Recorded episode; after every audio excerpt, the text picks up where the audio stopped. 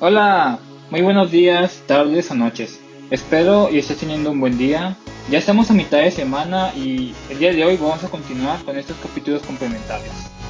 Bueno, sean bienvenidos y bienvenidas a otro capítulo más de Jabo Automotive. Como les comenté en el capítulo anterior, o sea, el día de ayer, en esta semana estaré publicando, o más bien sacando varios capítulos complementarios a las noticias del domingo que acaba de pasar. Y pues para no alargarme un poco más, el día de hoy, miércoles 26 de agosto, les hablaré sobre las marcas de autos que existen. Como en todo producto, hay marcas. Por ejemplo, están las marcas chinas, las marcas europeas, o en nuestro caso, las marcas mexicanas. Si eh, hablamos de cosméticos, si hablamos de moda como calzado, ropa, en todo, en todo producto hay marcas, sean europeas, sean chinas, sean coreanas, sean mexicanas, hay marcas, por así decirlo, o sea, que vienen de un país. O sea, estas marcas vienen de un país específico. Y eso mismo sucede con los automóviles. Así es, sí, esto mismo sucede con los automóviles. Y es que, si no sabías, eh, nosotros vemos diferentes marcas de autos de diferentes países. Por ejemplo, la marca Chevrolet, la marca Ford, la marca Dodge.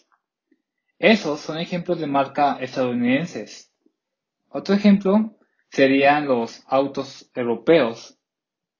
Los autos europeos, ahí hay una clasificación más, un poco más extensa, por así decirlo, porque dentro de los autos europeos están los autos alemanes, los italianos, los españoles, los ingleses, hay una que otra marca inglesa, y así sucesivamente.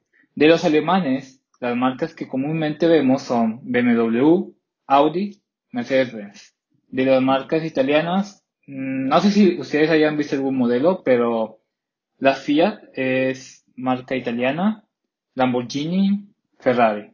Y bueno, de marcas europeas, más bien de marcas españolas, de que España está dentro de Europa, obviamente.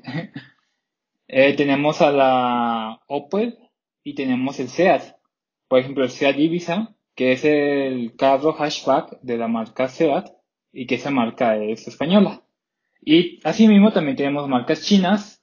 Hay unas marcas chinas que la verdad no conozco su nombre, pero sé que tienen un símbolo muy raro que están marcando mucha fama últimamente. Más que nada porque estos modelos son baratos. Y bueno, ya que entramos al apartado de Asia, pues están los coreanos, como la Hyundai y la Kia. Aunque estas dos compañías son hermanas, ¿a qué me refiero que son hermanas? Que comparten cosas como lo que es el chasis, sí, más que nada el chasis y un poco la carrocería. Esto de chasis y carrocería te lo voy a explicar en el siguiente capítulo complementario, para que no tengas dudas sobre esto. Así que tranquilo, tranquilo. También te voy a explicar, pero no el día de hoy. Y bueno, ahora llegamos a las marcas japonesas, que son de las que más me gustan. Por ejemplo, está la Toyota, está la Honda, está la Suzuki, eh, la Mitsubishi, la Nissan, la Subaru también. Hay muchas marcas japonesas que muy comúnmente las vemos aquí. Creo que más que nada el Yaris, el Toyota Yaris, el Honda City es lo que más se ve. Y bueno, últimamente el Toyota Prius que salió que hace unos 3, 4 años. Creo que sí, como 3, 4 años salió el Toyota Prius, que es el modelo híbrido de la Toyota. Y bueno, también hay marcas de lujo. En el capítulo anterior te lo comenté un poquito, pero no quise profundizar en eso, en ese capítulo, porque el día de ayer pues estuve hablando un poco sobre la clasificación de los autos. Y sí, cada marca tiene su clasificación, o sea, Dodge tiene su auto hatchback, su, bueno, a lo mejor el hatchback no. A lo mejor el hatchback no, pero si tienen un sedán, si tienen una SUV, si tienen una minivan. Todas las marcas, todas las marcas tienen sus diferentes modelos. Tienen su hatchback, su sedán, su crossover, algunas sí, algunas no. Eh, últimamente están implementando los híbridos en las demás compañías, porque esto de los híbridos Toyota lo empezó a implementar dado que Toyota fue la que inventó el motor híbrido, más bien la tecnología del motor híbrido. Y pues para que las otras empresas lo implementaran, pues le tuvieron que comprar a Toyota la tecnología. Pero bueno, eso es un tema más legal. eh, pero sí, todas, todas las marcas tienen sus respectivos modelos. Pero también hay algunas marcas que tienen su versión de lujo, o más bien su marca de lujo. Por ejemplo, la Chevrolet tiene a la Cadillac como su marca de lujo y también tiene a la Buick. Eh, en cuestión a la marca Ford, ellos tienen a lo que es la Lincoln como su marca de lujo. En la Dodge, ellos tienen diferentes marcas de lujo. Por ejemplo, en cuestión de autos, tienen a la Chrysler, como el Chrysler 300 o el Chrysler 200. Pero en cuestión de camionetas, si no me equivoco, la Jeep es como que su marca de lujo. O más bien, su marca de lujo en camionetas.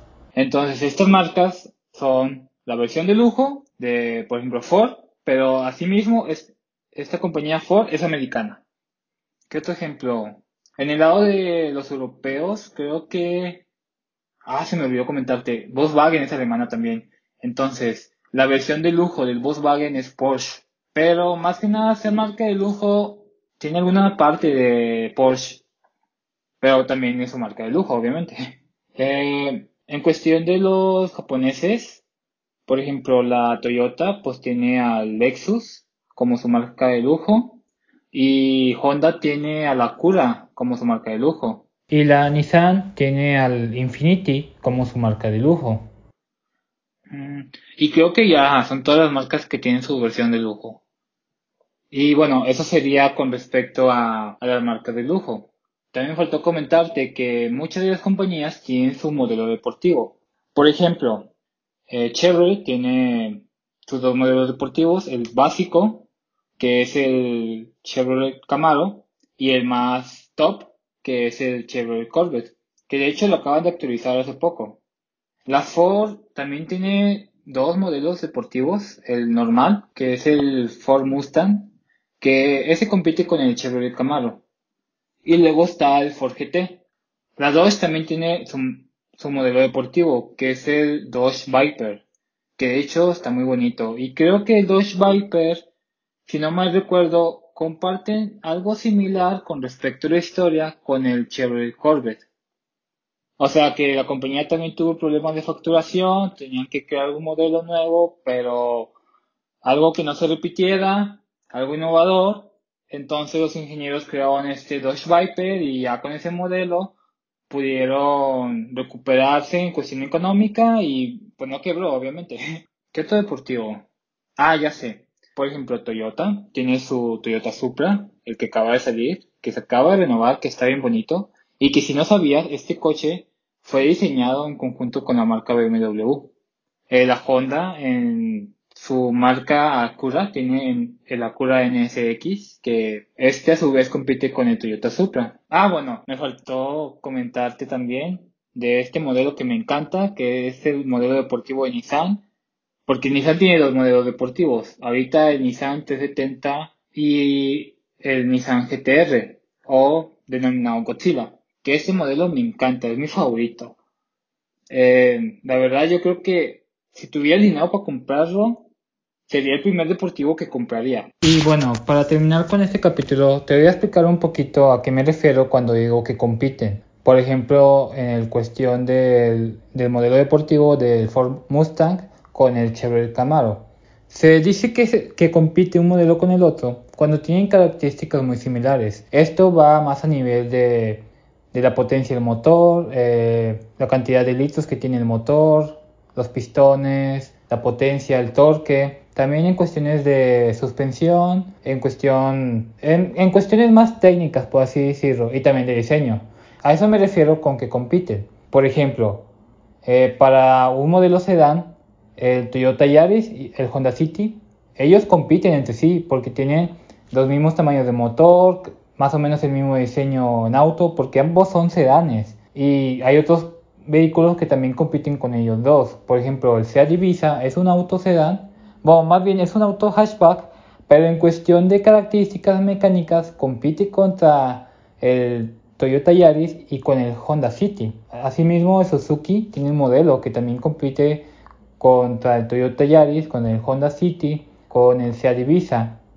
Y a eso me refiero que compiten, o sea, tienen características tanto mecánicas, tanto de diseño, hasta inclusive de interiores. ¿A qué me refiero con interiores? Me refiero más que nada, por ejemplo, al centro de control, o sea, donde está la pantalla, eh, los materiales Por ejemplo, si es plástico rígido, o por ejemplo también los asientos, si son de cuero, si son de piel.